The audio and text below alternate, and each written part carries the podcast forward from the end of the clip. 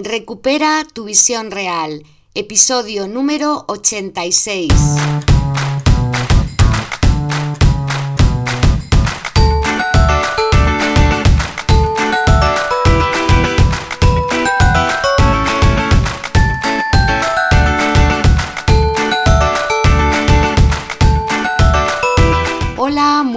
Buenas a todas y a todos, felices fiestas. Yo soy Mar Bueno, optometrista y profesora de Kundalini Yoga. Y he creado este podcast porque por mi experiencia en ambas cosas sé que existe un método natural que te ayuda a mejorar tu visión.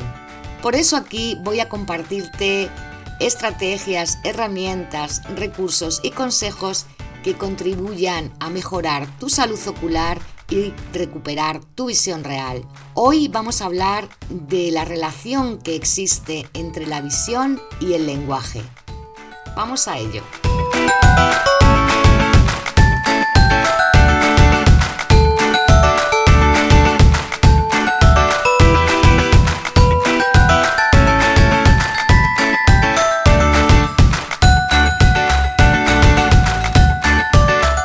Pues hola de nuevo a todas, a todos, felices fiestas, como decía, espero que estés pasando estos días maravillosamente. Y vamos a empezar con el tema de hoy, visión y lenguaje. ¿Qué relación hay entre ellos? Somos seres sociales y necesitamos comunicarnos los unos con los otros, necesitamos contar lo que nos pasa, lo que pensamos, lo que sentimos, cómo son nuestras emociones, y para ello necesitamos el lenguaje. Hay muchísimas formas de lenguajes y de comunicación. Una de ellas es a través del lenguaje visual. Ya hablé de esto en el episodio en el que hablé del poder de la mirada y cómo nos expresamos a través de ella. Mm, la mirada expresa muchísimas cosas, a veces más que la palabra. Sin embargo, la palabra es la forma de comunicación que utilizamos generalmente para relacionarnos y lo hacemos a través del habla o de la escritura. Por eso considero que es esencial entender el papel que tiene el desarrollo visual con el desarrollo de este tipo de lenguaje verbal o escrito. ¿Tú crees realmente que existe esa relación entre la visión y el lenguaje, lo que expresamos con palabras? Pues parece ser que sí, según Skeffington, que es un optometrista americano al que se considera padre de la optometría conductual, y dicho en sus propias palabras, él decía, el procesamiento visual solo adquiere sentido cuando interviene el habla y la audición.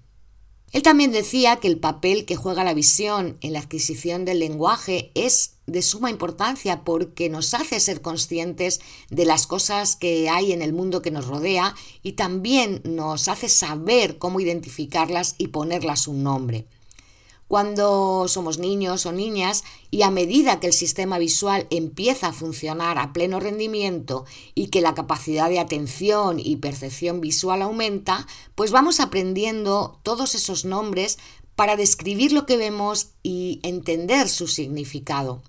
De esta manera, nuestro cerebro empieza a relacionar y a integrar la información de todos los sistemas, el visual, el cognitivo y el lingüístico, y todos ellos tienen que trabajar en armonía. Desde luego, no solo la visión está relacionada con el lenguaje, también lo están el resto de los sentidos, sobre todo el auditivo. Todo lo que vemos, lo que oímos, olemos, saboreamos y sentimos influye en nuestra forma de percibir el mundo y también en el significado que le damos a través de las palabras. La visión y el lenguaje se desarrolla desde la infancia y es un aprendizaje que comienza justo cuando escuchamos y entendemos los sonidos, muchísimo antes de empezar a leer y a escribir. Por tanto, la calidad de escucha afecta al desarrollo de nuestro lenguaje tanto hablado como escrito. De manera que si cuando somos niños no poseemos ese lenguaje eh, interno, ese lenguaje en nuestro interior o no conocemos las palabras, pues no es extraño que nos pueda costar aprender a leer, que no comprendamos lo que leemos o que simplemente no nos guste ni leer ni estudiar. y esto puede retrasar el desarrollo del procesamiento visual.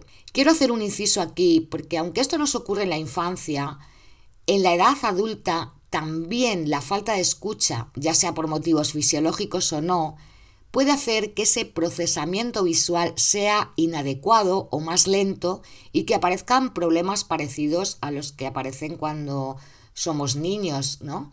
Como la falta de concentración, la atención, la dificultad para retener lo que leemos y otras muchas cosas. Y digo esto porque aunque el desarrollo visual y del lenguaje comienza desde que nacemos, podemos seguir desarrollándolo durante toda la vida. Así que sigo con el tema. La cosa es que el lenguaje se logra mediante el aprendizaje auditivo y visual y se adquiere al escuchar y leer. En algún lugar vi una frase que me llamó la atención por cómo relacionaba ambas cosas y decía que leer es como escuchar a través de los ojos. Y es que realmente existe una asociación visual y auditiva con los fonemas, ya que mediante la vista podemos aprender a ver los sonidos que forman las palabras y a relacionar las letras con dichos sonidos. Por eso es tan importante el desarrollo de las habilidades visuoperceptivas, para que la función visual y del lenguaje sean más eficaces. Quizá en estos momentos te estés preguntando qué son esas habilidades visuoperceptivas y cómo puedes potenciarlas. Pues vamos a hablar de ello. Este tipo de habilidades son aquellas que nos permiten reconocer y discriminar los estímulos visuales. Y gracias a ellas podemos reconocer formas, tamaños, colores y también recordar y procesar toda la información visual, es decir, comprender y darle un significado a todo lo que vemos. Así, cuando leemos un texto o nos enfrentamos a un problema matemático, este tipo de habilidades nos permiten procesar la información e interpretarla de cara a comprender aquello que estamos percibiendo. Para desarrollarlas es necesario que haya un buen funcionamiento de ciertas capacidades como la atención, la memoria visual, la memoria visoespacial, la velocidad de procesamiento y habilidades que permiten analizar la forma. La atención es necesaria para que podamos analizar, organizar y determinar los detalles de ese estímulo visual que llega a nuestros ojos y también nos facilita mantener la tarea visual durante el tiempo que necesitemos, sin pasarnos. Claro que ya sabemos cuando estamos haciendo una tarea visual prolongada y no hacemos descansos lo que pasa. La memoria visoespacial te ayuda a recordar el lugar desde el que vino ese estímulo. La memoria visual, por otro lado, te facilita recordar lo que has percibido, lo que ha llegado a tu retina y has procesado en tu córtex occipital. La velocidad de procesamiento es la habilidad para realizar tareas en un tiempo lo más corto posible y siempre optimizando el esfuerzo cognitivo. Esto lo hace el cerebro muy bien porque siempre intenta hacer el mínimo esfuerzo. Y eso nos ayuda a tener un procesamiento de la información más rápido y eficaz. Pero cuando esto no ocurre y este procesamiento es lento, lo más probable es que haya problemas de comprensión de lo que leemos o de lo que vemos. Por último, las habilidades relacionadas con la percepción de la forma, en las que encuadramos la discriminación visual, la habilidad para distinguir entre la figura y el fondo, el cerramiento visual o la identificación de formas y tamaños, también son necesarias para que el procesamiento visual sea correcto y tengamos un entendimiento mejor del mundo que nos rodea. La verdad es que estamos en un mundo tremendamente visual y cada vez menos lingüístico. Los videojuegos, las computadoras, esos mensajes de texto que nos mandamos casi sin escribiendo las palabras a medias, mm, los programas de televisión que proporcionan imágenes a gran velocidad y muy poco vocabulario, están empobreciendo muchísimo el lenguaje y eso también está afectando a las capacidades de las que hemos hablado, tanto en niños como en adultos.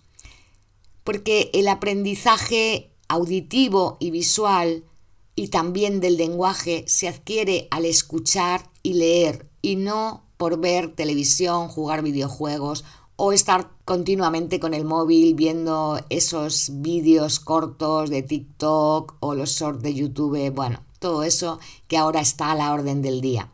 Por esta razón te animo a que si tienes niños pequeños hagas lo posible por avivar en ellos el placer de la lectura o también el placer de escuchar audiolibros, escuchar cuentos o escuchar podcasts infantiles. Y para ti mismo, que leas y escribas cada día, que escuches también trocitos de podcast, los que te gusten, aunque sea muy pocos minutos, porque eso va a ayudarte a desarrollar tu vocabulario, tu lenguaje y aunque te parezca extraño, también va a ayudarte a mejorar tu rendimiento visual.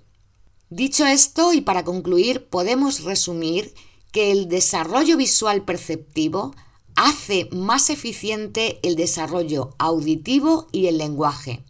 Y a su vez, el lenguaje y la audición capacitan a la visión para asumir su dominancia dentro de todo el sistema sensorial. En próximos episodios te hablaré de algunas de esas habilidades perceptivas como la discriminación visual, el cerramiento visual y otras, y cómo puedes potenciarlas para obtener un mayor rendimiento de tu visión y de tu sistema visual. Y bueno, hasta aquí el episodio de hoy, que espero que te guste y sobre todo que te sea útil. Si es así, si te ha gustado, ya sabes, compártelo con tus amigos, con tus familiares, con tus colegas o con quien tú quieras. Yo ya acabo por hoy, pero antes quiero recordarte que si quieres recibir información sobre la terapia, sobre yoga visual y mis visuconsejos para el cuidado de los ojos, pues puedes suscribirte a la lista de correo que tiene el mismo nombre que este podcast, Recupera tu visión real.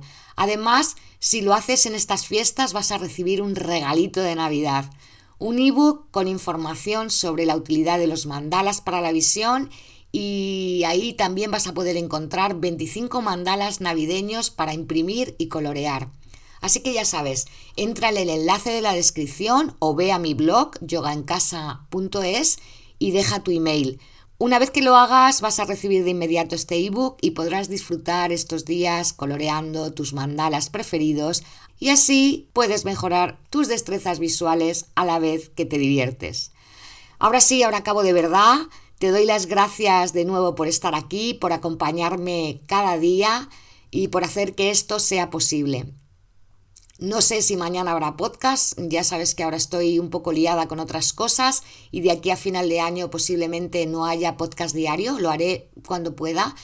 Me despido hasta el próximo episodio, te deseo un día estupendo, que disfrutes de estas fiestas y recuerda siempre, cuídate y cuida tus ojos. Un abrazo bien grande, Satnam.